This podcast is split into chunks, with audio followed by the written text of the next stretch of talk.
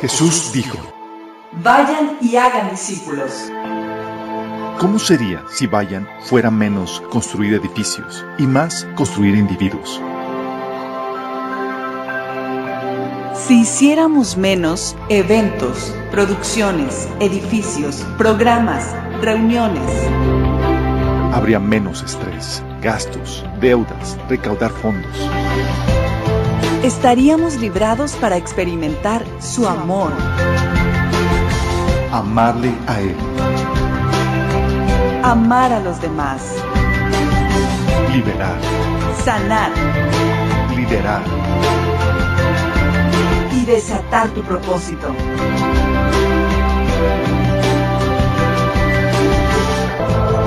Esto es discipulado. Esto es la iglesia.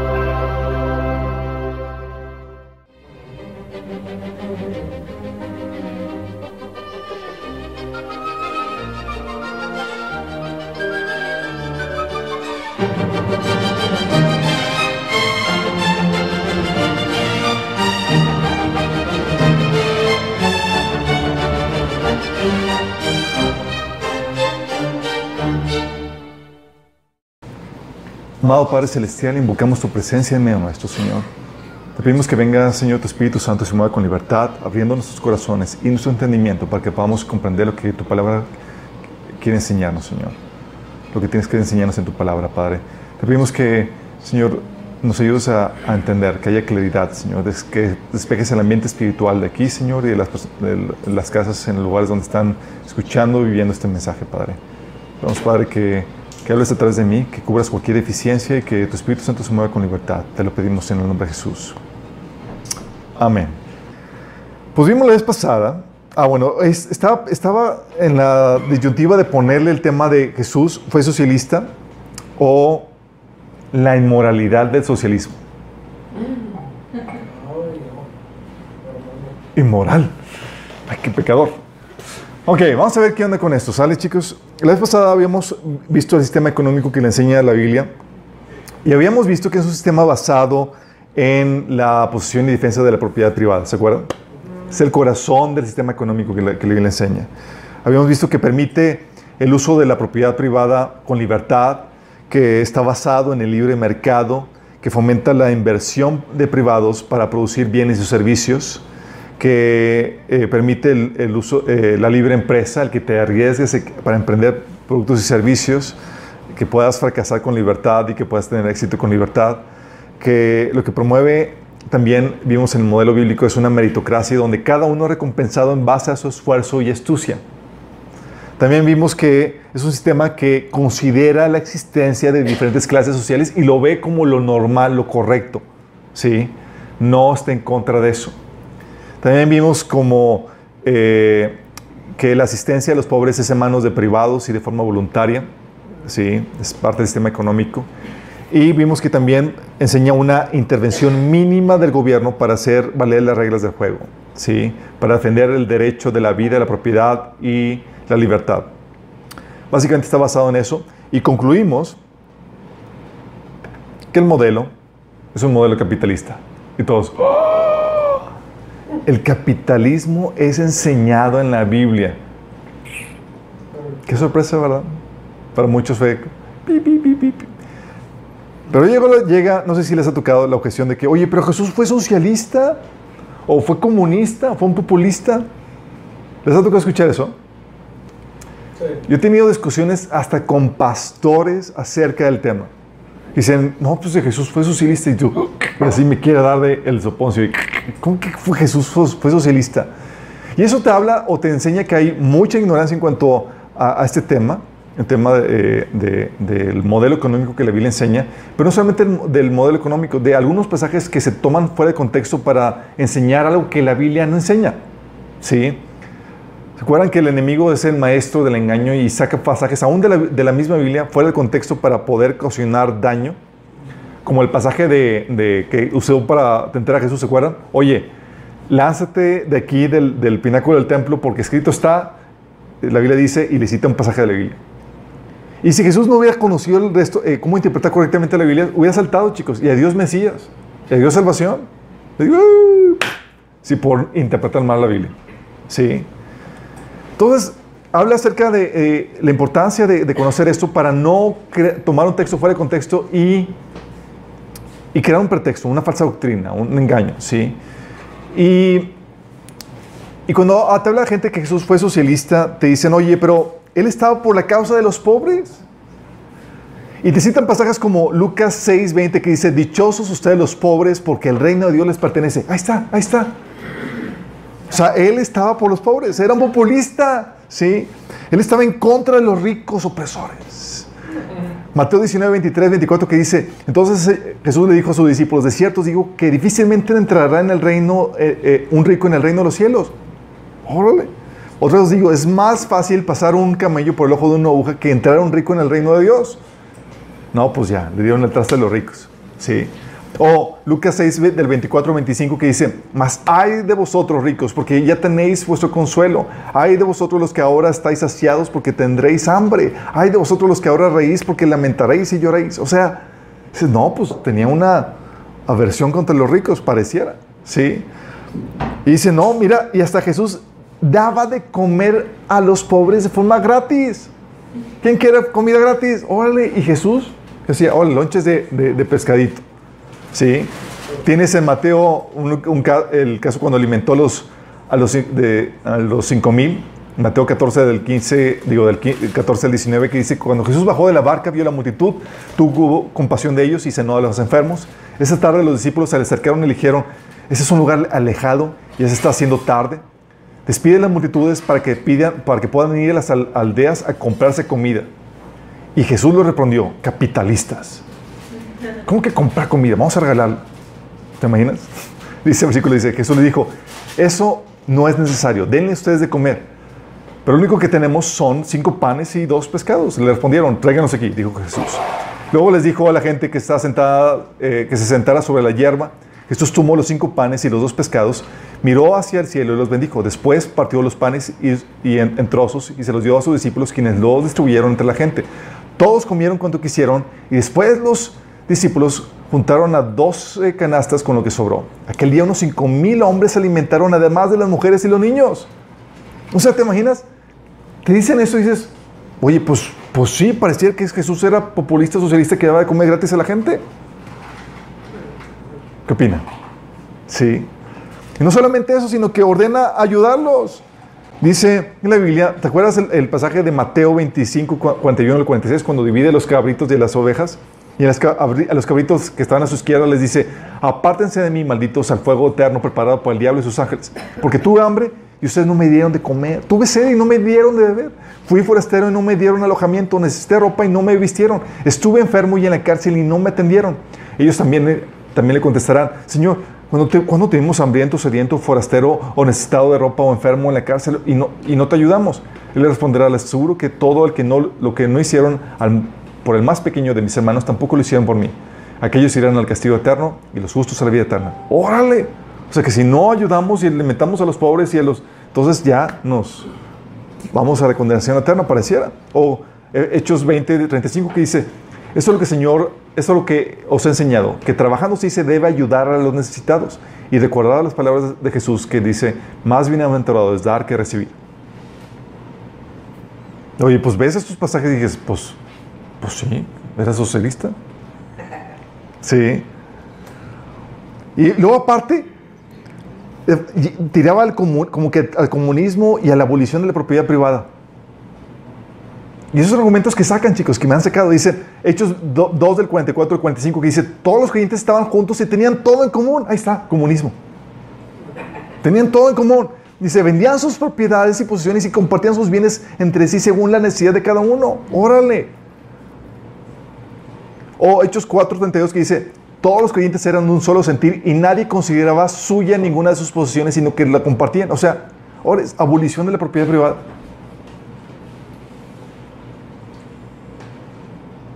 ¿Será? Y te sacan esos pasajes, luego te dicen, oye, hasta que Pablo predicaba la igualdad y la eliminación de clases sociales.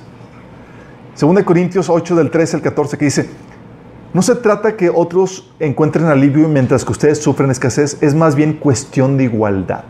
En las circunstancias actuales, la abundancia de ustedes suplirá lo que ellos necesitan, pero para que a su vez la abundancia de ellos supla lo que ustedes necesitan. Así habrá igualdad. Ahí está. Está buscando que no haya grandes ni, ni pobres, sino que todos sean iguales.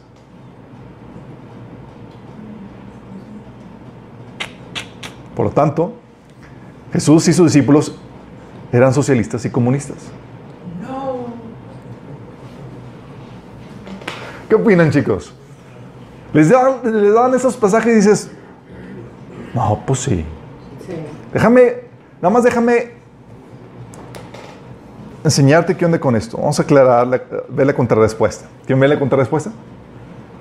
Acuérdate, pasaje se tiene que interpretar a la luz de toda la Biblia. Sí. Primero tenemos que entender esto. No confundamos los dos modelos, el modelo capitalista bíblico y el modelo socialista humanista. ¿sí? En ambos modelos se fomenta la ayuda a los pobres. En ambos modelos, tanto el socialismo como el capitalismo bíblico. En los dos. ¿sí? La diferencia es que en el modelo capitalista bíblico, la asistencia de los pobres es a mano de privados y de forma voluntaria. Como lo vimos les pasado. Sí impone la ayuda a los pobres como un deber moral, no legal. Si se distingue la diferencia. Oye, tienes una obligación moral de ayudar a los pobres, sí, pero no es legal. O sea, no te lo obliga el Estado. ¿Vamos? En el modelo socialista, humanista, la asistencia a los pobres es a mano del gobierno y de forma obligatoria con el cobro de impuestos. Es decir, te cobro impuestos, te obligo, ¿sí? Es, es a mano del gobierno, yo, el gobierno, soy encargado de ayudar a los pobres. Entonces, yo te voy a cobrar a ti impuestos. Pues no quiero, no importa, órale, cállate. Es obligatorio. Sí.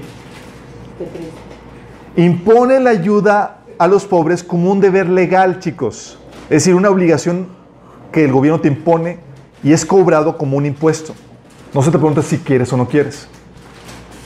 ¿Vamos? Esas son las diferencias, chicos. Ambos modelos fomentan la ayuda a los pobres, tanto el socialismo como el capitalismo. Pero uno es por medio de la de forma voluntaria a manos de privados. Y otro es por medio del gobierno y de forma obligatoria. ¿Sí? En el pasaje, por ejemplo, en donde Jesús daba de comer gratis a los pobres, pregunta, ¿Lo hizo con recursos privados o del gobierno? Con sus recursos. Privados. Entonces, ¿en qué modelo cae? Capitalismo. Capitalismo. Ah. Sí, o fue con, ayudó con los impuestos del gobierno y recaudándoles de forma obligatoria, o destruyó y multiplicó los, los peces con, con, con, eh, con elementos o con la contribución de privados. De privados, chicos. De hecho, en la alimentación de los 5000, ¿se acuerdan? Dice Jesús, denle ustedes de comer, en Marcos 6, del 37 38. Jesús contestó, eso costaría casi un año de trabajo, contestaron los discípulos. ¿Quieres que vayamos y gastemos todo ese dinero en pan para darles de comer? ¿Cuántos panes tienen ustedes? Preguntó. ¿Cuántos panes, panes tienes quién? Ustedes, ustedes, privados. Privados. Era, de tus recursos privados, ¿cuánto tienes? Ah, pues nada más tengo esto. Oh. Sí. No tengo, son muchachos. y luego en, en, Juan aclaran que, que no eran exactamente los discípulos, era un discípulo anexo, chamaquito. Juan 6, del 834 dice, otro de sus discípulos, Andrés, que era hermano de Simón Pedro, le dijo, aquí hay un muchacho que tiene cinco panes de cebada y dos pescados, pero no me quiere dar su lonche. dice, pero, ¿qué es esto para tanta gente? O sea, eran recursos de privados, chicos. Eran de otro. Sí, en este modelo, entonces, ¿en qué caja más? ¿Modelo capitalista o socialista? Capitalista. Capitalista. Sí. En la inventación de los cuatro mil, así era, era, de, recursos de los discípulos. Los discípulos contestaron en Lucas, digo, Mateo 15, del 33 al 34, ¿dónde conseguiremos comida suficiente aquí en el desierto para semejante multitud? ¿Cuánto pan tienen? Preguntó Jesús siete panes y unos pocos pescados, contestaron ellos. O sea, era de ellos e, e, esos recursos que, que, iban a dar. ¿Sí me explico? Entonces, Oye, en este modelo, el hecho de que se ayude a los pobres, tanto uno como el otro lo propone. La diferencia entonces es, uno es a mano de privados y de forma voluntaria, y el otro a manos de gobiernos y de forma obligatoria. En los pasajes que se utilizan donde Jesús da- alimenta a los pobres, ¿era recurso del gobierno o de privados, chicos? De privados. Entonces encaja en el modelo capitalista bíblico, chicos. También en ambos modelos se fomenta el disminuir la disparidad en clases sociales, chicos. Tanto en el socialismo como en el capitalismo bíblico. Ambos, en ambos se fomenta. En el modelo capitalista, capitalista bíblico busca que esa disminución en la disparidad de clases y la distribución de riqueza sea producto de la ayuda voluntaria de privados. O sea, ¿en qué manera vamos a ayudar que se- a, disminuir la, disparidad? Por medio de la ayuda voluntaria de privados. ¿Sí? En el modelo socialista humanista, chicos, busca que esa disminución esa, de, de esa disparidad y, de, y esa redistribución de riqueza sea realizada por el gobierno cobrando, eh, cobrado en forma de impuestos. ¿Sí? O sea, dice, yo voy a hacer que voy a distribuir aquí esto. A ti te cobro más, a ti te cobro menos, de acuerdo a qué tanto ganas. Y así voy a distribuir la riqueza. ¿Sí van, dando cu- cuenta de la, la- la diferencia? Por ejemplo, en el, en el pasaje donde Pablo propone la igualdad, que les leí hace rato, po- proponía una redistribución de riqueza voluntaria o por imposición. Voluntario. Voluntaria, ¿sí? Lo ponía como un deber moral o como un deber legal, su pena de sanción. Como un deber moral. Fíjate lo que dice, en ese mismo pasaje donde dice Pablo que la idea es buscar igualdad, fíjate lo que dice Pablo, en 2 Corintios capítulo 8, dice, todo lo, todo lo que den es bien recibido si lo dan de buena voluntad. Fíjate, es dándolo de forma voluntaria, ¿sí? Y den según lo que tienen, no según lo que no tienen. Claro, con eso no quiero decir que lo que ustedes eh, den debe hacerla fácil la vida a otros y, ah, eh, y difícil a ustedes. Solo quiero decir que debería haber cierta igualdad. Ahora mismo ustedes tienen abundancia y pueden ayudar a los necesitados. Fíjate, ¿es una ayuda a los necesitados obligatoria o voluntaria?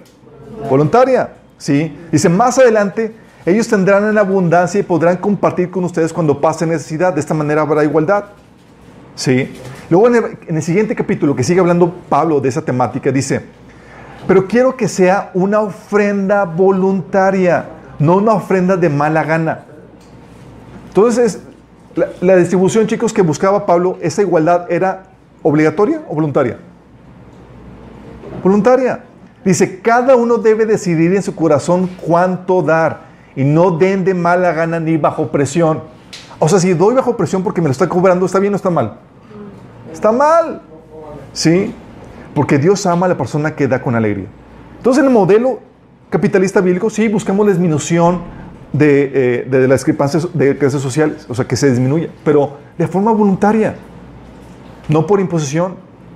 ¿Sí? En el socialismo es, Kyle, es por imposición. Y es el gobierno el que hace la distribución, el que parte el queso. ¿Vamos viendo la diferencia? También, no nos confundamos chicos aquí, la Biblia no propone el comunismo ni la abolición de propiedad privada como algunos pasajes que les leí pudieran parecer. En el capitalismo bíblico se prevé que se pueda generar un grado de comunismo voluntario producto del amor del rico y la responsabilidad del pobre. Fíjate la diferencia.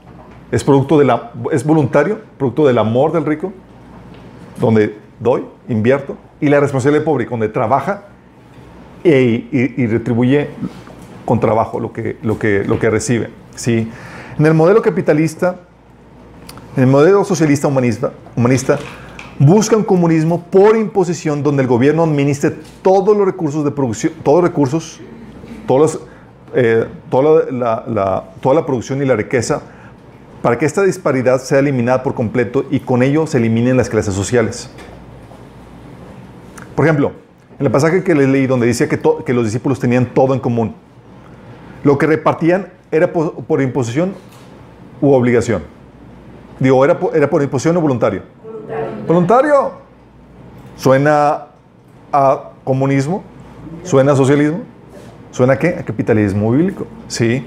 Es decir, no les confiscaban los bienes a los ricos para venderlos y darle el dinero a los pobres.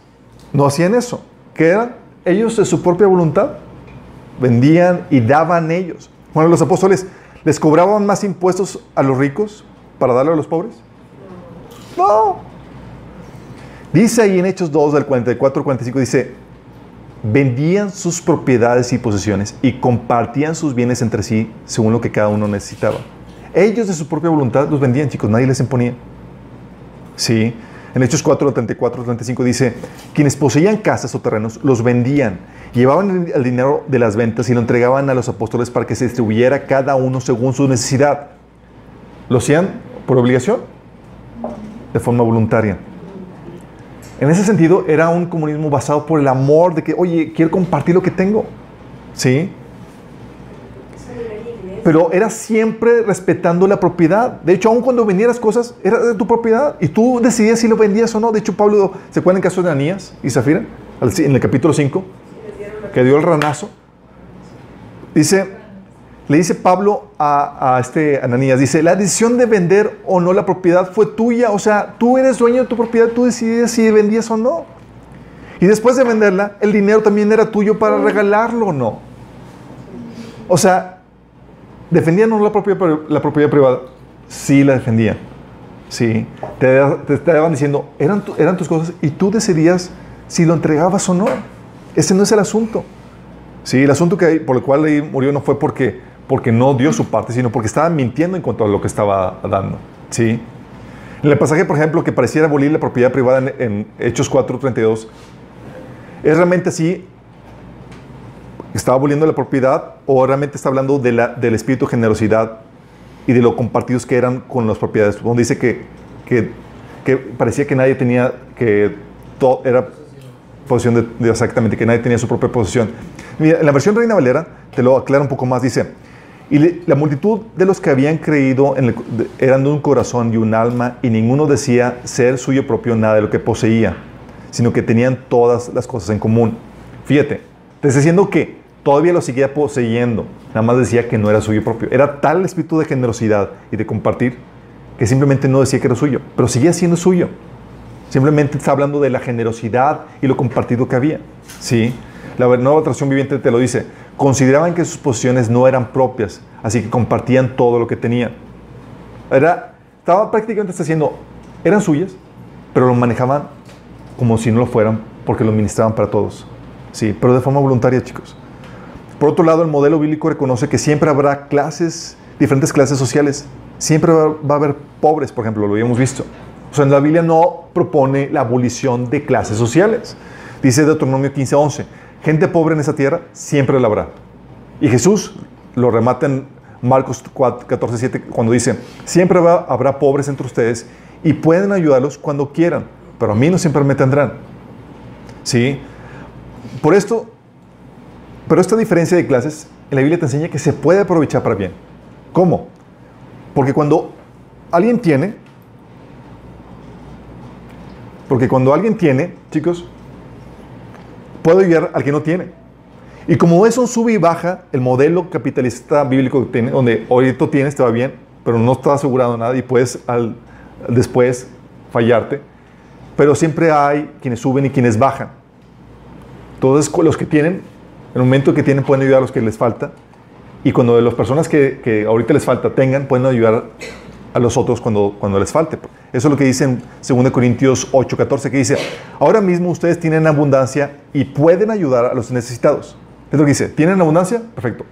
Es para que puedan ser generosos y ayudar a los necesitados. Dice, más adelante, ellos tendrán abundancia y podrán compartir con ustedes cuando pase necesidad.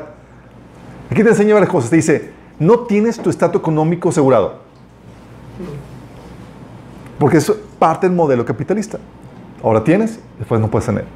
Pero lo que sí puedes tener es, si tú eres generoso ahorita con los pobres, Dios es como lo que dice Proverbios, le prestas a Dios y Dios te lo va a devolver a ti cuando tú pases necesidad.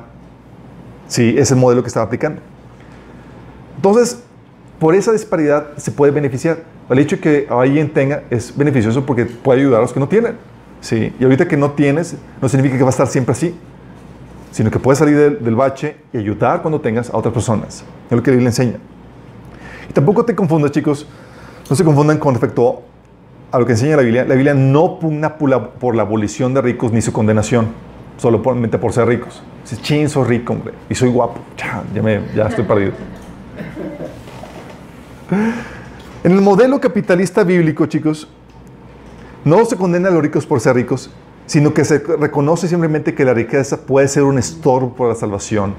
Y tampoco se salva a los pobres por ser pobres, sino que se reconoce que esta condición simplemente facilita a la gente que acepta la salvación porque no tiene nada más. Sí. Pero no condena al rico por ser rico ni, ni salva al pobre por ser pobre.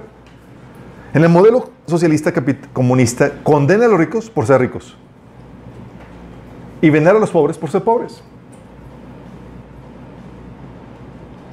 ¿Me explico?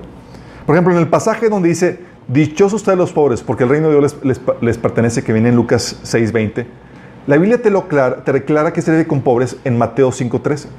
Dice, dichosos los pobres en espíritu, porque el reino de los cielos les pertenece. Es pobreza donde tú reconoces tu pobreza espiritual, donde reconoces que necesitas a Dios. Y tanto lo puede ser un, un pobre económico como un rico económico, reconocer su pobreza es- espiritual. Y cuando la Biblia dice que es más difícil que un rico entre al reino de los cielos, no significa que el pobre la tenga completamente más fácil. De hecho, ahí en ese mismo pasaje donde, Jesús dice, donde dice Jesús eso, en el versículo 25 al 26 dice, en ese caso, ¿quién podrá salvarse? Preguntaron los discípulos. Y Jesús contesta, para los hombres es imposible. O sea, tanto ricos como pobres, ¿qué es? Imposible. Pero dice, así que eh, aclaró Jesús mirándolos fijamente. Dice, más para Dios todo es posible. La salvación, chicos, para el hombre, sea rico, sea pobre, es imposible obtenerla. Es solamente un regalo que Dios nos da de forma eh, eh, inmerecida. Entonces, lo único que hace la riqueza y la pobreza es que la riqueza te crea un, puede crear una falsa confianza de que todo va bien y no necesitas a Dios. Sí. Y eso dificulta que la gente pueda rendir su vida a Cristo. El pobre, como pues, ya no sacrifica o ya no tiene que vender, no tiene, que, no tiene nada, abraza con facilidad el Evangelio porque le ofrece todo. Sí. Pero para ambos es igual de imposible. Se necesita un Salvador. Y ese es Cristo. También, no nos confundamos, la Biblia no propone que mantengamos a pobres holgazanes solo por ser pobres. Sí. Ah, es pobre, eso hay que mantenerlo, hay que ayudarle a que debe de comer porque la Biblia enseña que debe de comer. O sea, en el modelo capitalista bíblico, chicos, no propone mantener a los pobres de forma permanente sin obligarlos a generar algún valor a cambio. ¿eh? No te enseña eso la Biblia. En el modelo socialista humanista propone un estado de asistencia en donde con dinero de los impuestos se mantiene gente sin trabajar.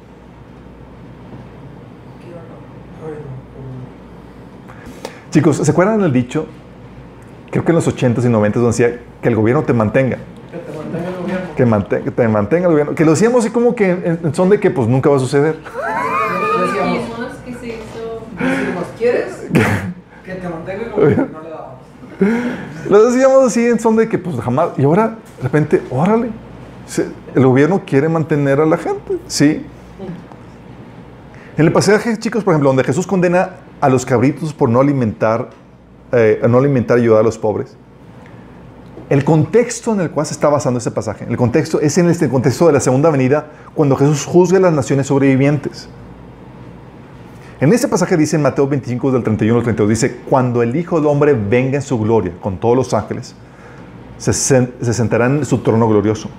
Todas las naciones se reunirán delante de él y separará a unos de otros como separa el pastor de las ovejas de las cabras. ¿Cuándo va a suceder esto? Cuando venga. Y va a reunir a quienes? A las naciones sobrevivientes de la gran tribulación. Exactamente. ¿Saben? El contexto. Y las va a juzgar por cómo trataron a uno de sus hermanos más pequeños. ¿Quiénes son sus hermanos más pequeños? Los judíos que se convirtieron en la gran tribulación. De hecho, dice, es lo que eh, la Biblia enseña que van a ser juzgados por cómo trataron a ese remanente porque el anticristo los man- mandó matar a todos los judíos a partir del- del- del- de los últimos tres años y medio de la gran tribulación.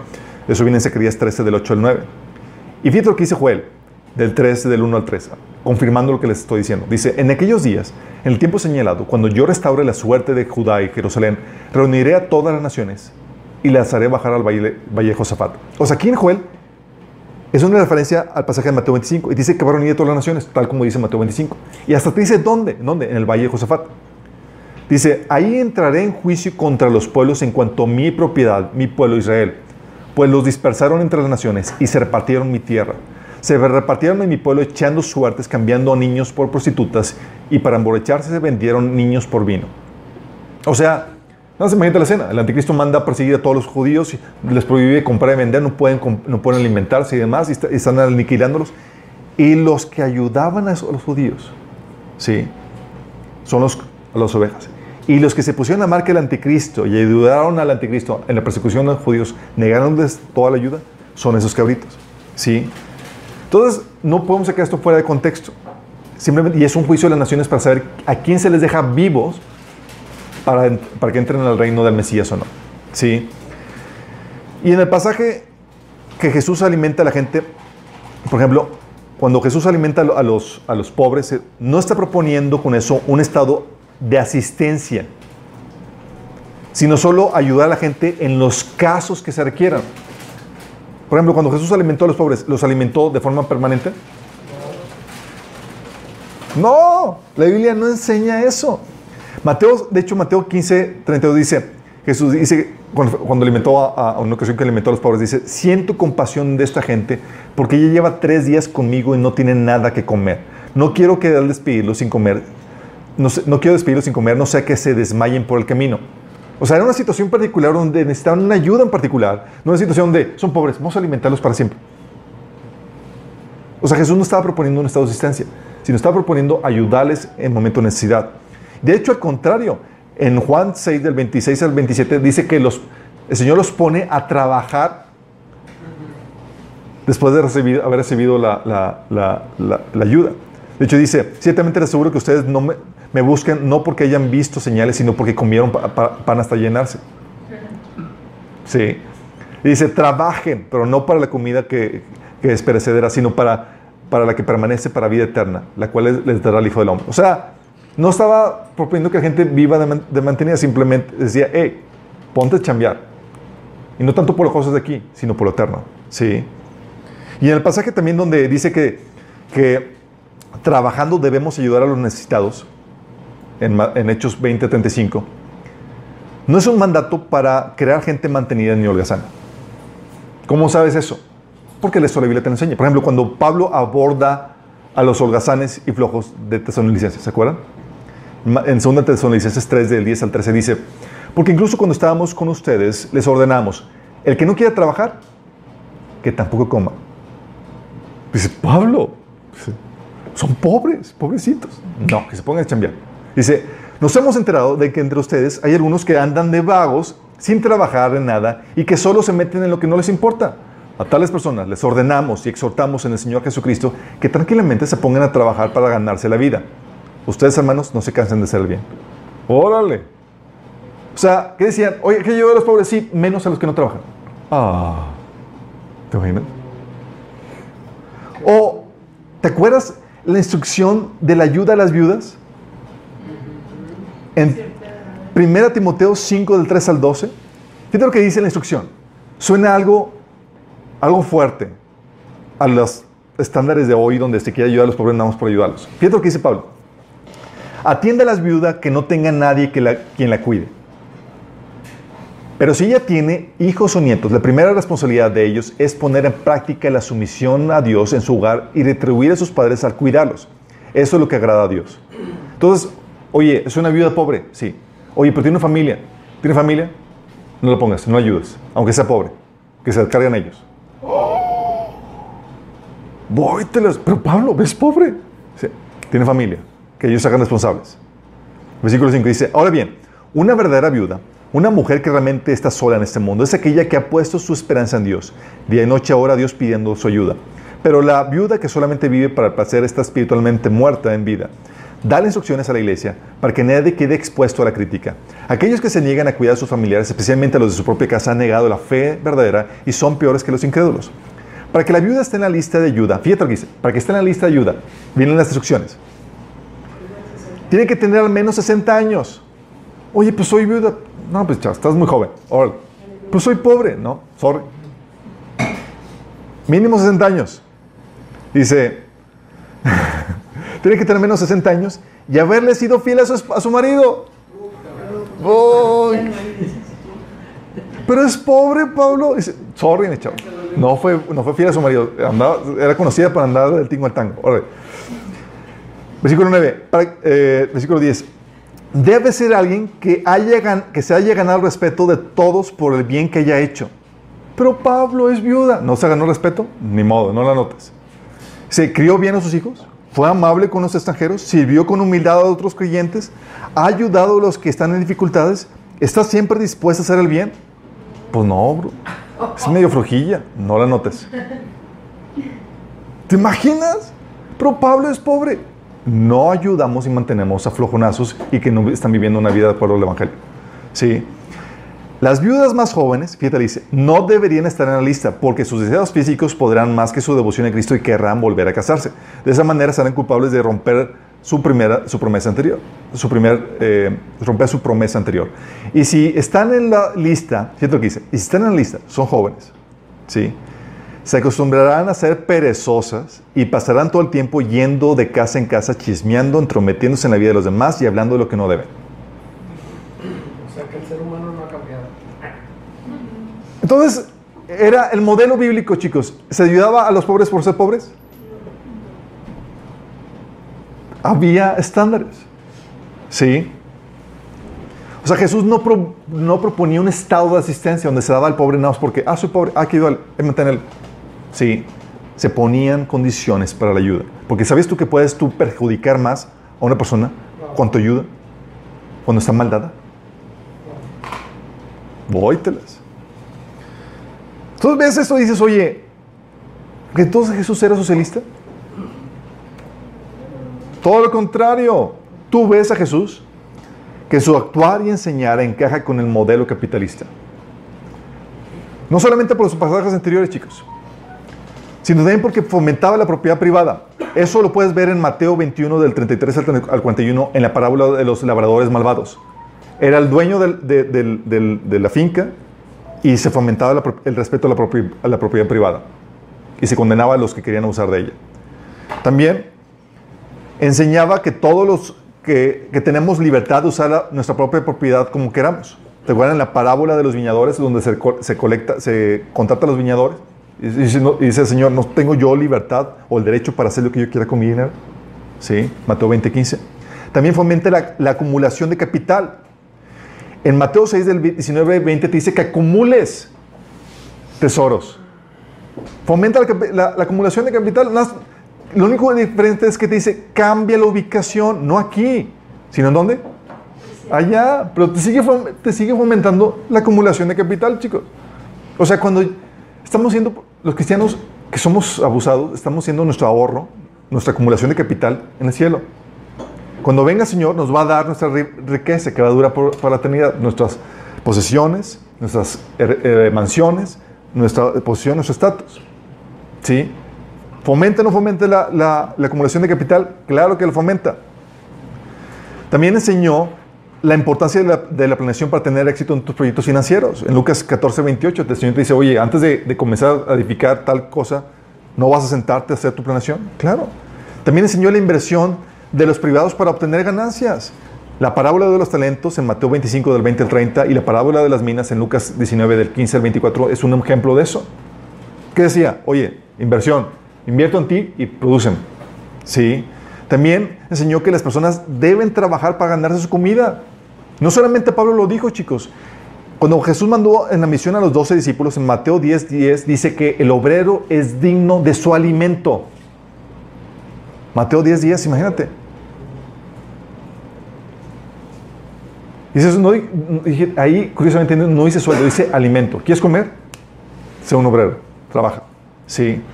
También eh, Jesús enseñó que el que tiene poco se le debe dar al que tiene poco no se le debe dar solo porque es pobre. Tiene poco, pues hay que darle más.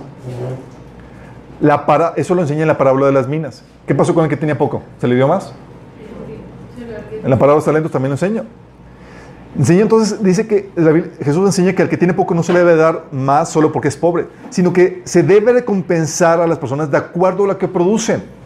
La parábola de los talentos y de las minas enseña eso. Al que produjo más se le da más. ¿Sí? Y se castiga a los improductivos, los que producen mal fruto. La parábola de las minas y los talentos son un ejemplo de eso. Y también cuando habla de que el mal árbol, o sea, no produciste, luego produciste mal fruto, ¿qué pasa? Es cortado y echado al fuego. Mateo 7, 19. Vóytelas. ¿Te suena a socialismo eso? En lo más mínimo.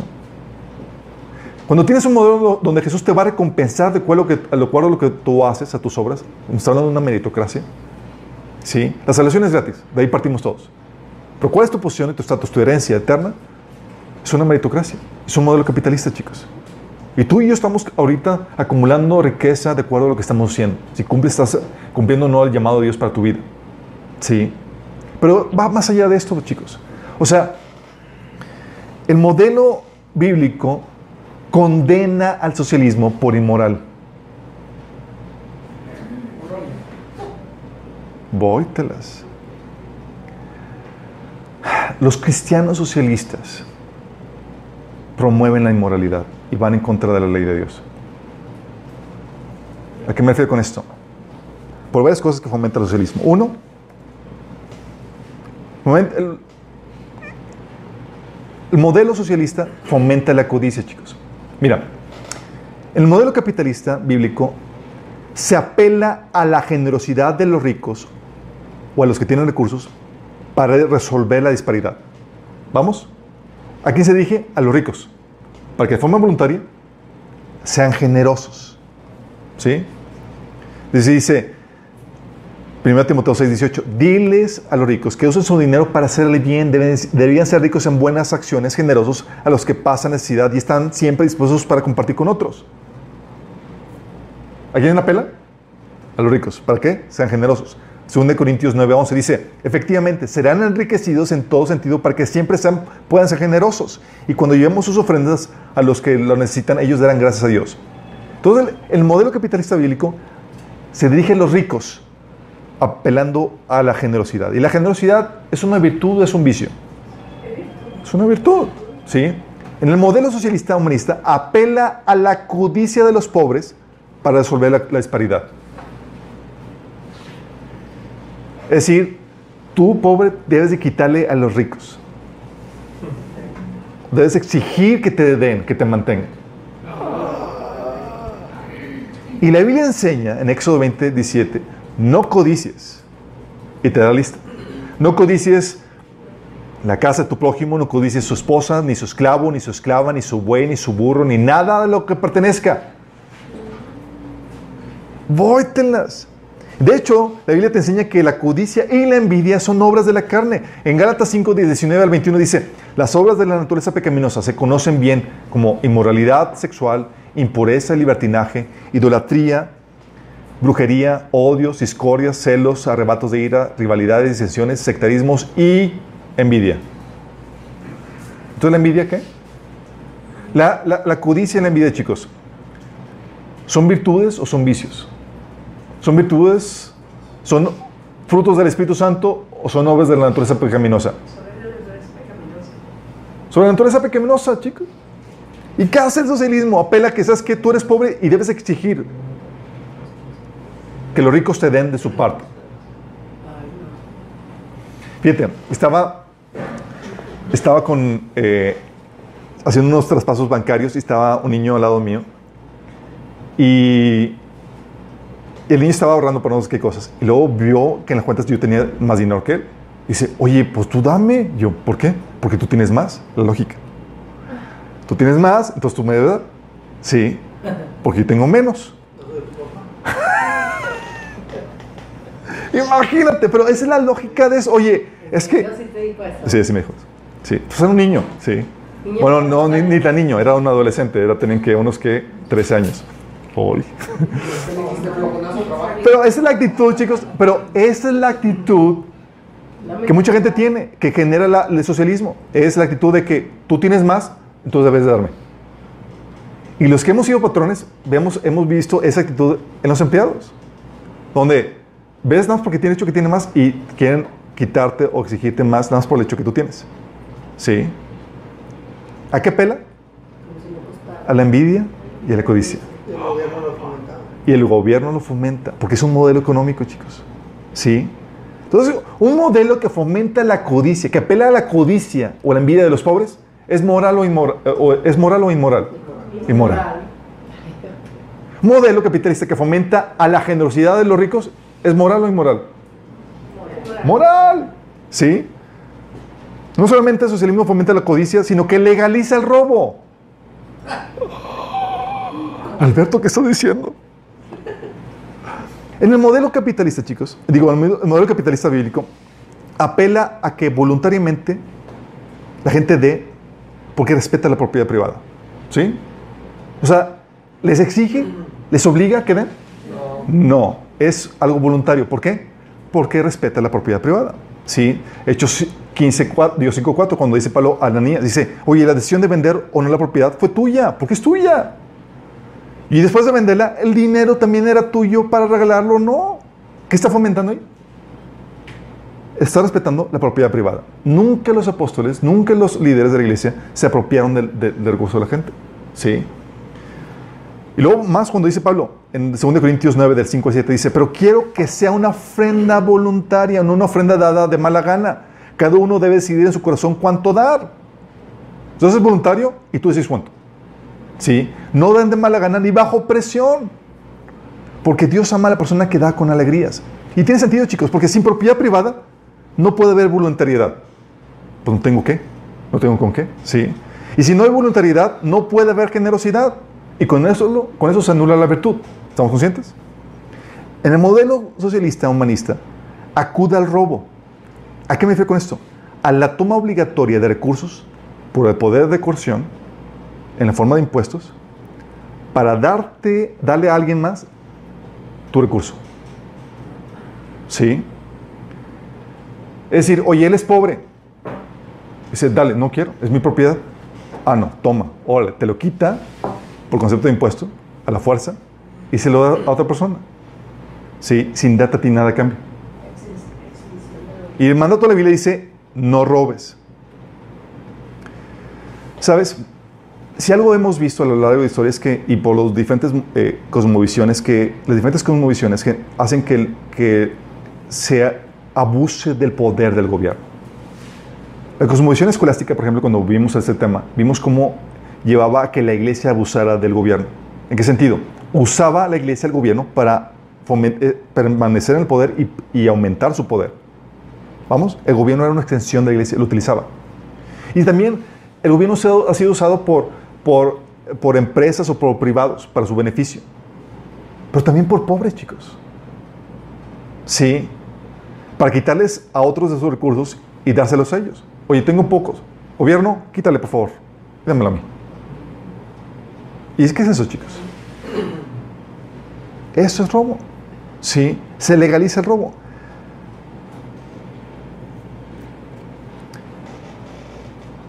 Entonces, los pobres también pueden abusar del Estado, o mejor dicho, los grupos políticos usan a los pobres para perpetuarse en el poder creando a un grupo de personas dependientes del Estado y sus políticas asistenciales. Porque a ellos también les conviene. ¿sí? Y utilizan la bandera de los pobres. Pero lo que, lo, lo que realmente están haciendo es, oye, yo soy aquí el que voy a repartir, el, el benefactor. Oye, y voy a dar dinero a como yo quiera. En teoría, chicos, en el modelo capitalista, tú pagas impuestos por un servicio que te ofrece el gobierno, que es el de impartir justicia, el, de respet- el que vela tus derechos y obligaciones. De hecho, lo vamos a ver ahorita, sí. Eh, pero lo que hacen es que cuando te toman dinero para dárselo a otro, están legalizando el robo. ¿Vamos entendiendo? Te imagínate yo que llego contigo digo, oye, soy el gobierno. Dice, y quiero darles casas gratis a un montón de gente. y quiero que, me- que le caigas con el 20% de tus ingresos. Y tú, no, para eso yo no. Si es ayudar a los pobres, yo, quiero, yo lo ayudo de otra forma. No, no, no, cállate. Sí. Y así se está utilizando el gobierno, chicos. Y es lo que fomenta el socialismo. Y con estas dos cosas, chicos, lo que hace también el gobierno es que desincentiva la generosidad. Porque, pues, obviamente, si se elimina la propiedad privada o si te toman el dinero a la fuerza, tú ya no estás siendo generoso, ya te lo cobraron. ¿Sí? Tú no estás siendo bueno, ya te lo cobraron y es como que ya está, ya sin que tú hayas desarrollado la virtud de, la generosidad, ya estás ayudando a otro. O sea, desincentiva la generosidad. Y cuando se elimina la propiedad privada, pues ya no hay voluntariedad, ya nada es mío, ¿sí? Y el gobierno hace y distribuye como él quiere. O sea, ya no se anula la, generosidad. Y aparte, para los políticos, para los políticos es fácil ser generoso con dinero que no es de ellos. ¿A poco no? Prometen todo, pero ¿es con su dinero? No. ¿Con dinero de quién? Con dinero que te cobran de los impuestos. Y con, chicos, cualquiera saluda con sombrero ajeno. Oye, si no es mi dinero a mí, no me cuesta, si no es dinero de otros, pues yo me apunto para administrártelo. ¿Sí? ¿Sí? ¿Es- ¿Entendemos? Es fácil querer ayudar a otros cobrando dinero a la fuerza. ¿Sí? Y a ti te deja a un lado para la cuestión de fomentar la generosidad. O sea, la generosidad, para que sea generosidad tiene que ser voluntario. Si no, no es generosidad. Por eso el socialismo lo elimina. Entonces, no solamente fomenta la codicia, legaliza el robo, desincentiva la generosidad, también fomenta la ociosidad. ¿Por qué? El modelo capitalista bíblico apela a que todos, eh, todos con la capacidad que tienen trabajen para ganarse la vida y puedan beneficiar a otros. Ganarse la vida y otros beneficios, chicos, y bendecir a otros. Por eso Pablo le decía en 2 Tesalonicenses 3, 12, les ordenamos a tales personas que estaban ociosas y le rogamos en el nombre del Señor Jesucristo que se tranquilicen y trabajen para ganarse la vida. En la versión Reina Valera trabajen para ganarse el pan. El modelo capitalista, el que no trabaja, que no coma. Sí, por eso eso viene en el, en el versículo 10. En el modelo socialista humanista mantiene a gente que no trabaja y otorga beneficios a gente que no trabajó para obtenerlos. Sí. Segundo de Tesalonicenses 3:11 dice, sin embargo oímos que algunos de ustedes llevan, la vida, vidas, lle- llevan vidas de ocio, se niegan a trabajar y se entrometen en los asuntos de los demás. ¿Eso es bueno o es malo, chicos? Malo. O sea, pues me mantienen, pues vivo vidas de ocio y por consecuencia pues hago algo y andas de entrometido.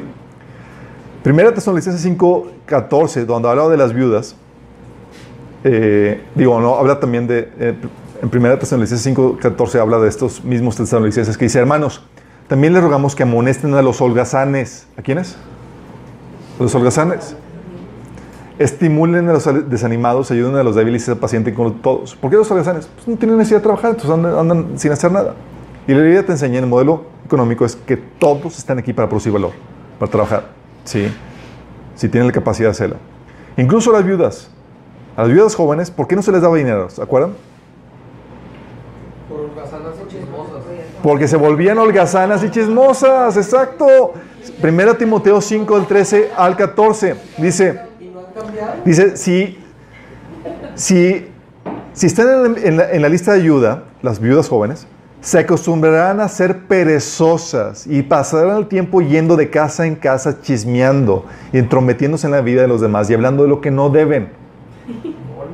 O sea, Pablo sabía lo que ocasionaba un sistema de asistencia social irresponsable.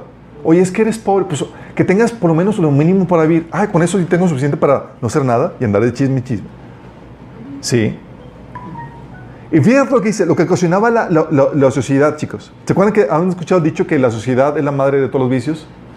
Y que una cabeza, y que lo que el enemigo busca es una cabeza ociosa para. ¿Cómo había dicho? No, no, Mira lo que dice, ahí mismo dice, es que les pasan a estas viudas jóvenes entrometiéndose en la vida de los demás hablando lo que no deben. Así que yo aconsejo a las viudas jóvenes que se vuelvan a casarse, que tengan hijos y que cuiden a sus propios hogares. O sea, que se casen para que, para que, que- que generen trabajo, chicos, para que no den los esos.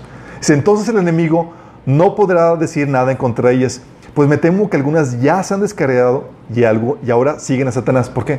En la sociedad, sin tener nada que hacer, el enemigo encontró un terreno fértil para reclutarlas. Sí, qué fuerte. Y luego te encuentras a un Estado socialista que fomenta el... ¿Han escuchado la renta universal?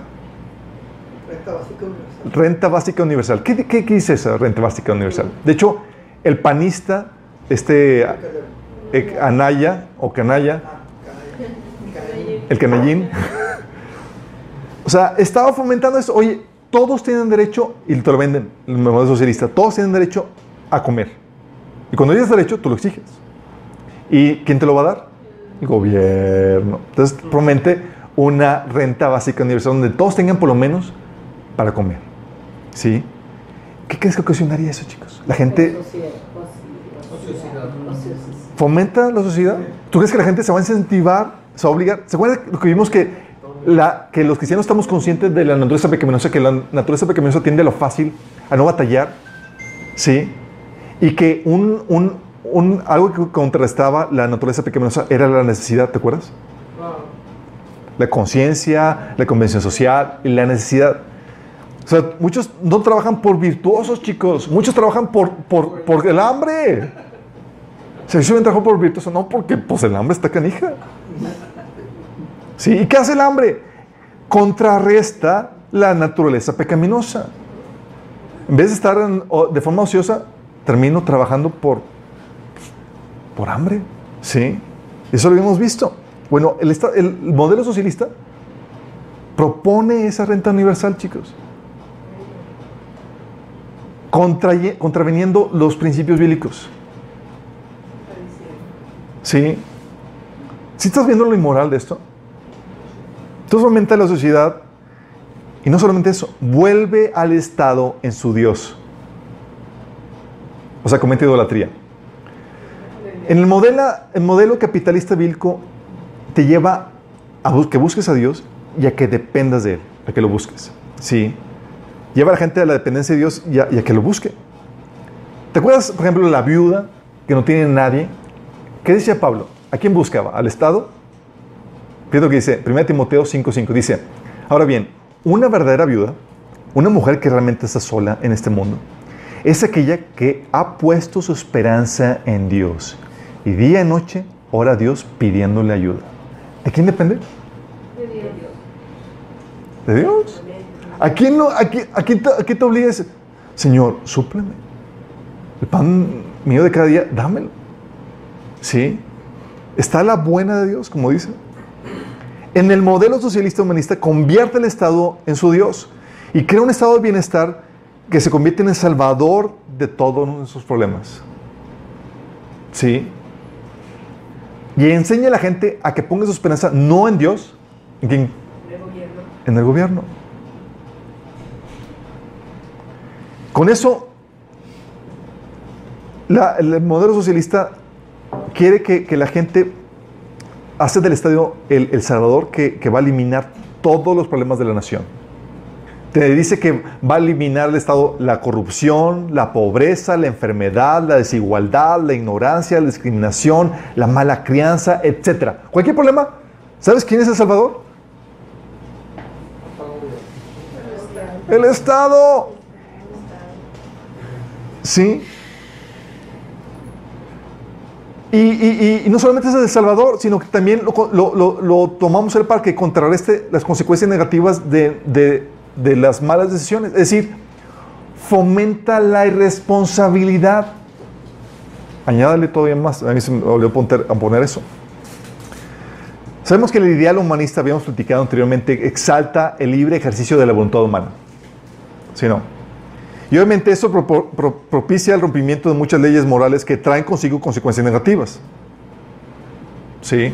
Oye, quiero vivir mi vida como yo quiero. Sí, mi estimado, pero va a haber consecuencias. ¿Estás consciente de eso? Si no hay problema, papá, Estado, gobierno, me va a ayudar a contrarrestar todo eso. Bueno, bajo ese ideal, el gobierno se convierte en la responsable de eliminar las consecuencias negativas que, eh, que ponen un obstáculo a ese libre ejercicio de la voluntad del hombre. Sí. Oye, quiero, quiero drogarme sin correr riesgos de enfermedades. ¿Sabes qué hacen en Estados, Estados Unidos como San Francisco? ¿Quieres drogarte sin, sin, sin correr riesgo? No te preocupes. Yo te doy las jeringas gratis. ¿De qué? De la droga. Te doy jeringas gratis para que te drogues. Eso sucede en San Francisco. Y es el lugar donde te encuentras jeringas tiradas en todas partes. Exactamente. Oye, quiero vivir una vida inmoral sin temor a enfermarme. ¿Sabes que No te preocupes. El gobierno llega al rescate. Papá gobierno te va a dar condones gratis. Preservativos gratis. Oye, quiero practicar el sexo sin sufrir consecuencias de embarazo. No te preocupes. ¿No quieres, su- no quieres sufrir las consecuencias del embarazo? Aborto gratis y gratuito. ¿Pagado por? Pagado por el gobierno. Por los impuestos. Sí, y el gobierno llega contigo, oye, Político local quiere, quiere abortar libremente, dame, con tus impuestos. Los impuestos. Y llega el gobierno y te asalta para darle a otro. Sí. Es un asalto, chicos. Oye, y él quiere, oye, quiero hacer un sexo diferente porque yo quiero expresar mi libre libertad. Yo no, no, no, quiero- no me estoy ah, contento con, con el sexo que te- que yo- con el que yo nací. No te preocupes. El gobierno promete pagarte el cambio de sexo gratis. Las hormonas y todo el rollo. Eso hace varios años lo escuché primero en, Estados- en Inglaterra, luego en Estados Unidos. En Inglaterra, por ejemplo, en los primeros casos, Chavo exigía, porque se considera como un derecho, porque papá gobierno tiene que entrar, que, que le pagaran el seguro social el cambio de sexo. Se lo pagó. Anduvo como mujer el tipo durante varios meses y no aguantó. Dice que es una lata tenerse que pintar todos los días y arreglarse. Y quiso revertir el cambio. Y exigía otra vez que el gobierno le pagara la reversión de, de cambio de género. Imagínate. Y si lo hicieron. Y aquí en el DF, chicos, ¿qué crees que están haciendo? Haciendo lo mismo. Sí. Oye, quiero vivir irresponsablemente sin trabajar y sin sufrir hambre. No te preocupes. Tenemos la respuesta para ti. ¿Quién va a venir? Papá gobierno a darte una renta. diaria. ¿Por qué? Porque tienes derecho al alimento. Es un derecho tuyo. Sí. Oye, no quiero que la gente me critique y me condene por mi estilo de vida. No te preocupes. Vamos a limitar la libre expresión a otras personas. A los que te critican, vamos a, le vamos a quitar la libre expresión. Sí. Oye, no quiero, quiero vivir la vida como yo quiera, tomar decisiones económicas irresponsables y que mis hijos y mi descendencia no se vean afectados. No te preocupes.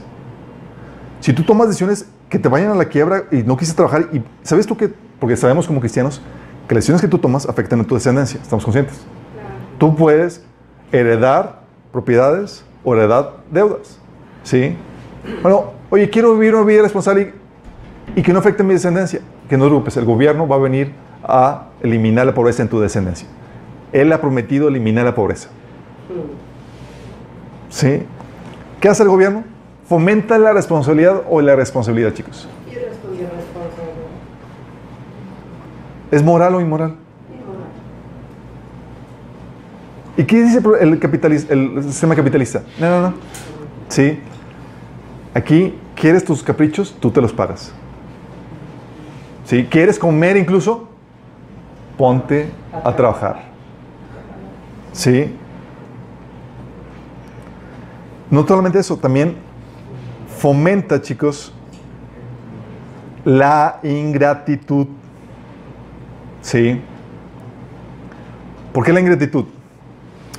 En el modelo capitalista bíblico, chicos, la ayuda a los pobres es voluntaria o obligatoria. Es voluntaria, ¿verdad? Es algo que, que, como es voluntario, como no es una obligación legal, genera agradecimiento porque se otorga sin merecerse. Oye, no trabajé y me están dando esto. Es que están dando gratis. ¿Qué hace eso? Fomenta una gratitud porque te lo están dando porque no te lo mereces. De hecho, lo que dice Pablo en, en 2 Corintios 9, del 10 al 12, dice, pues es Dios quien provee la semilla al agricultor y luego el pan para comer. De la misma manera, Él proveerá y aumentará los recursos de ustedes y luego producirá una gran cosecha de generosidad en ustedes. Efectivamente, serán enriquecidos en todo sentido para que siempre puedan ser generosos y cuando llevemos su ofrenda a los que, lo, los que las necesitan, ellos darán gracias a Dios. ¿Quiénes van a dar gracias a Dios? Los receptores de la ofrenda. ¿Sí? Dice, entonces dos cosas buenas resultarán del ministerio de dar. Se satisfacerán, se, satisfa- se satisfarán las necesidades de los creyentes en Jerusalén y ellos expresarán con alegría su agradecimiento a Dios. ¿Por qué, chicos? Porque, era, porque se lo merecían ellos. No, era un regalo, algo por el cual no trabajaron. ¿Sí? Contrario al modelo socialista humanista, donde te enseñan que la ayuda a los pobres es un derecho que ellos tienen y algo que se les debe y que ellos pueden exigir. Y pregunta, cuando tienes un derecho y que tú puedes exigir, ¿se agradece No. o se exige? No, no se agradece. Por hecho, de hecho, de hecho dice Romanos 4.4, cuando alguien trabaja, el salario que se recibe no se recibe como un regalo, sino como algo ganado, porque es un derecho. Oye, trabajé, me merezco eso, dámelo. Sí, y no es un regalo. Cuando es un derecho, chicos, no es un regalo, es, ah, me merezco esto, ese es mío. ¿Sí? O te acuerdas cuando dice Jesús en Lucas 17, no dice, ¿y le agradece el amo al sirviente por hacer lo que le dijo que, hiciera? Por supuesto que no. Pues te estoy pagando, mi chavo. ¿Sí? Yo puedo exigirte que de ese servicio, no es de grapa. El socialismo enseña que esas ayudas que reciben son derechos que ellos pueden demandar. Y cuando enseñan que es un derecho que pueden demandar, le quitan la gratitud. ¿Sí entendemos? Pero cuando dicen, eh, eh, eh, no, no, no, ni siquiera la comida. ¿Quieres comer? Debes de trabajar. Oye, no trabajé, pero aquí está, mira, te, doy tu lonchecito. Oye, no me lo merezco. Gracias. Gracias. De hecho, nosotros somos agradecidos con Dios porque nos salvó sin merecerlo, chicos. Es un regalo de Dios. Pero si en cambio, si tú hubieras sido salvo por tus mismos méritos, ¿le ¿tendrías algo que agradecerle a Dios? "Ay, Señor, gracias por salvarme". Pues no, pues yo me, yo me lo gané por mi propio mérito. ¿Por qué? Porque cuando se considera un derecho, algo que tú puedes demandar, elimina la gratitud. Y el modelo socialista fomenta esa falta de gratitud al enseñarte que la ayuda que tú recibes es un derecho que tú puedes demandar. Qué fuerte, ¿no? Entonces, no solamente eso, también fomenta el desperdicio y abuso de recursos. ¿Por qué? En el modelo capitalista bíblico, el gobierno tiene un acceso limitado de recursos de acuerdo a su función limitada. Bajo el modelo eh, capitalista bíblico, chicos, el gobierno está solamente tiene una función limitada, acuérdate, que es la de defender tus derechos y libertades y la propiedad privada. ¿sí? Y la razón por la cual recolecta el dinero es solamente para eso, como la Biblia enseña en Romanos 13, del 3 al 6, dice, porque los gobernantes no están para infundir terror a los que hacen lo bueno, sino a los que hacen lo malo. ¿Quieres librarte del miedo de la autoridad? Haz lo bueno y tendrás su aprobación. Pues está el servicio, está el servicio de Dios para tu bien. Pues si haces lo malo, entonces debes tener miedo. No en vano lleva la espada, pues está al servicio de Dios para impartir justicia y castigar al malhechor. Ok, dice que es un servidor de Dios, ¿con qué propósito? Para impartir justicia y castigar al malhechor. Ese propósito, ¿sí? Así que es necesario someterse a las autoridades no solo para evitar el castigo, sino también por razones de conciencia. Por eso mismo pagan ustedes impuestos, pues las autoridades están al servicio de Dios dedicadas a precisamente a gobernar. Tú pagas impuestos ¿por qué? Porque están al servicio de Dios para impartir justicia castigar al malhechor. ¿Tú pagas impuestos para que el gobierno distribuya la riqueza? Bíblicamente, no. De hecho, en ningún momento vas a ver que el gobierno en la Biblia funge como redistribuidor de riqueza como el socialismo lo quiere utilizar. En ningún momento. Sí. Y la Biblia enseña que la razón por la cual este impuestos es por el, por el servicio que te da el gobierno de impartir justicia y que se quede el malhechor. Punto. ¿Sí? En el modelo socialista humanista, en su condición monopólica fomenta el desperdicio y abuso de recursos, porque te cobra impuestos no solamente para hacer su trabajo de gobierno, sino para qué más? Para pagarle aborto, para repartir todas las ayudas asistenciales y todo lo demás, chicos. Sí. Lo interesante del gobierno, chicos, es que los gobernantes están de entrada por salida. Y si tú estás en la posición en donde eh, tú como gobernante sabes que vas a ser despedido terminando tu, tu término. ¿Qué se te ocurriría hacer? ¿Se acuerdan de, de la parábola del siervo astuto? Que sabía que iba a ser despedido. ¿Y qué hizo antes de ser despedido? Negoció. ¿Qué es lo que dice? Lucas 16, del 1 al 7 dice, Jesús contó otra parábola a sus discípulos. Y era un político, que, no, no político, dice, un hombre rico tenía un administrador a quien se, acusa, se acusaron de derrochar sus bienes. Así que lo mandó a llamar y le dijo, ¿qué es esto que me dicen de ti? Rinde cuentas de tu administración porque yo no puedo seguir, ya no puedes seguir en tu puesto. Cuenta que un político a punto de terminar su mandato. Dice, el administrador reflexionó, ¿qué voy a hacer ahora que mi patrón está por quitarme el puesto? Dice, no tengo fuerzas para acabar ni- y me da vergüenza pedir limosna. Tengo que asegurarme que cuando me echen de la administración haya gente que me reciba en su, en su casa. Ya sé lo que voy a hacer. Llamó entonces cada uno de los que de- le debían algo a su patrón. Al primero le preguntó, ¿cuánto le debes a mi patrón? 100 barriles de aceite. Él le contestó, "Adminis- eh, él le contestó, el administrador le dijo, toma tu factura, siéntate enseguida y escribe 50. Luego preguntó al segundo, ¿tú cuánto debes? 100 bultos de trigo, contestó. el- administrador le dijo, toma tu factura y escribe 80. ¿Estaba usando bien o no los recursos de su patrón? No. ¿Qué crees que hacen los gobernantes, chicos, cuando ven que ya está próximo su o porque saben que van a ser despedidos, igual en el mismo modelo. Es, ¿tienen acceso a los recursos? Sí. Y a su posición de autoridad. Y lo que hacen es que hacen compadres dando contratos y recursos a gente que sabe que les va a devolver el favor, el favor como este administrador astuto. Sí. Sabe que les va a devolver el favor o el dinero. ¿Se fomenta o no se fomenta la buena administración? Obviamente no. Y entre más recursos, más abuso va a generar. Entonces, si tú le das el, dine- el dinero al, al gobierno para que administre, sí, y distribuya y sea el benefactor, le estás dando más de dónde abusar. ¿Se acuerdan lo que sucedió con el terremoto del DF? Que los privados estaban acumulando, estaban ayudando. La, la principal ayuda no fue del gobierno, fue de privados. Llevaban trailers, chicos, con toda la ayuda a la gente de- del centro de, de México para ayudar.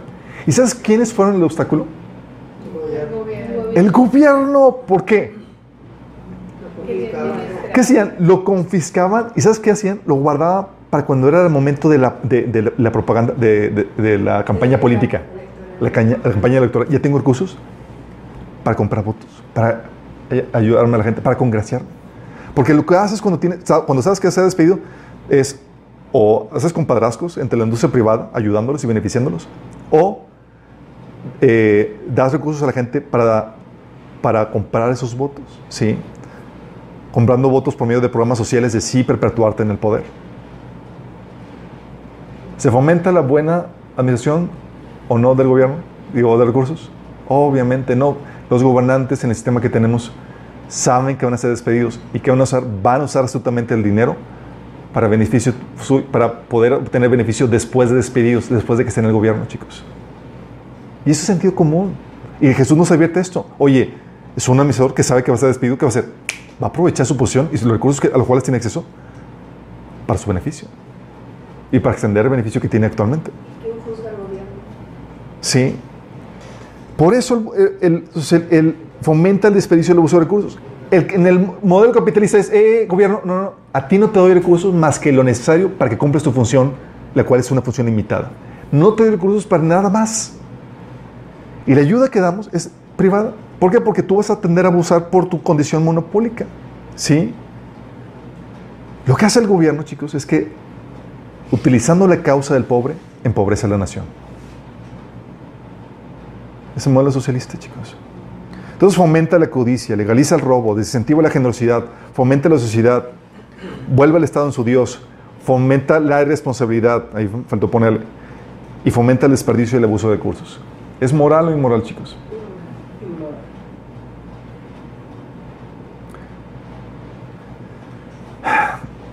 Lamentablemente, chicos, la gente sigue abrazando el socialismo, aunque en los lugares donde se ha implementado ha resultado un fiasco.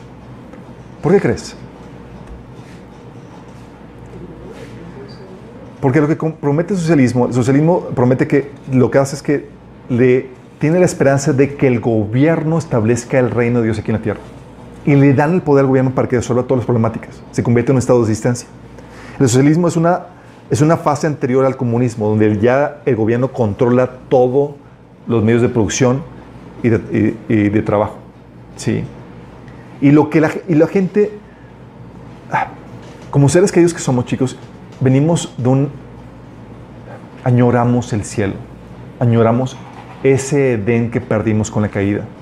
Está en nuestro DNA. ¿Sí? ¿Y qué hace el socialismo? Te dice, hey, el gobierno va a ser la solución y va a traer el reino de Dios aquí a la tierra. Va a traer igualdad, prosperidad, va a eliminar la pobreza, los recursos van a superadministrar perfectamente. Todo, nada más ponle, dale todo al gobierno. Sigue siendo la falsa promesa, chicos. Pero tú como cristianos ya no te pueden dar a tole con el dedo. Porque tú sabes las limitantes que tiene el gobierno. Tú sabes la función bíblica del gobierno. Tú sabes que hay un concepto que es naturaleza pecaminosa, en donde cualquier modelo que el hombre tenga va a estropearlo. Aún este modelo capitalista, sí, tiene sus bemoles, porque se puede abusar por la naturaleza pecaminosa.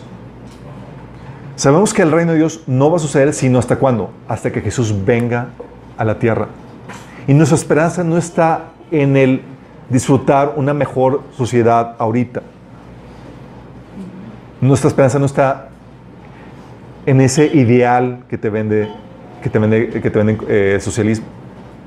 Sabemos que ese ideal va a suceder cuándo? Hasta que Cristo venga. Y ahorita tenemos una, una expectativa mesurada. Somos sobrios en cuanto a eso. Sí. No queremos, ni intentamos eliminar la pobreza. Intentamos aminorarla. Sí. Y buscamos con nuestro trabajo fomentar la, productividad de la gente. Pero el socialismo sí, lo, sí vende esa panacea, chicos. Esa utopía. Y la gente por la esperanza, por el anhelo de, de buscar ese ideal que solamente Cristo te lo ofrece, lo sigue comprando. Y lo peor de todo es que cristianos ignorantes lo siguen comprando. Por eso hay cristianos que ignorando esto, son socialistas. Dices, ¿en qué mente cabe? Y ¿sabes qué te dicen? Te dicen, es que debemos ayudar a los pobres. Sí, mi chavo. Eso está establecido claramente en la Biblia. Pero la ayuda a los pobres, que la Biblia enseña, es, como hemos enseñado, de forma voluntaria y a mano de privados. Cuando es obligatoria, es inmoral. Sí, y incentiva la generosidad y todos los efectos que eso trae. Por eso me, me consciente de esto, chicos, me, me alteran muchas discusiones que tengo en Facebook y demás con gente que apoya el socialismo. Dices, ¿cómo puede esto ser posible? Pero eso pasa porque, como dice la Biblia, mi pueblo pereció por falta de conocimiento. Y van a decir a unos dinero, ¿verdad? Ya lo dije. Por, falta de conocimiento. 646, chicos. Mi oración es que tú y yo podamos ser la luz y la sal. Sí. Que podamos despertar y amonestar a los hermanos que andan cayendo en ese tipo de situaciones donde están fomentando un modelo que propicia la inmoralidad. Nosotros sabemos mejor, chicos. ¿Sale? ¿Oramos? Amado Padre Celestial, damos gracias, Señor, porque tu palabra nos enseña cuál es el modelo correcto, Padre. Gracias porque tú nos aclaras, Señor, que Jesús efectivamente no fue un socialista. Y que al contrario, el socialismo es un modelo que fomenta la inmoralidad, Señor. Todo aquello que tú condenas y aborreces, Padre. Señor, nuestra oración es que como cristianos podamos ser la luz y la sal en la sociedad, Señor. Con la luz y el entendimiento que tú nos das, Señor, podamos ser el cambio y la diferencia. Y contrarrestar, Señor, las mentiras que el enemigo ha insertado en mucha gente, Padre. Que podamos ser esa, esa voz de contrapeso, Señor. Contra el gobierno, Señor, que quiere implementar estos modelos y contra la gente que quiere apoyarlos, Padre. Que podamos ser esa luz, esa sal. No solamente con nuestra opinión, sino dándoles argumentos con sabiduría, Señor, y con mansedumbre. Para despertar a aquellas personas que todavía están en el engaño, Padre. Te lo pedimos en nombre de Jesús. Amén.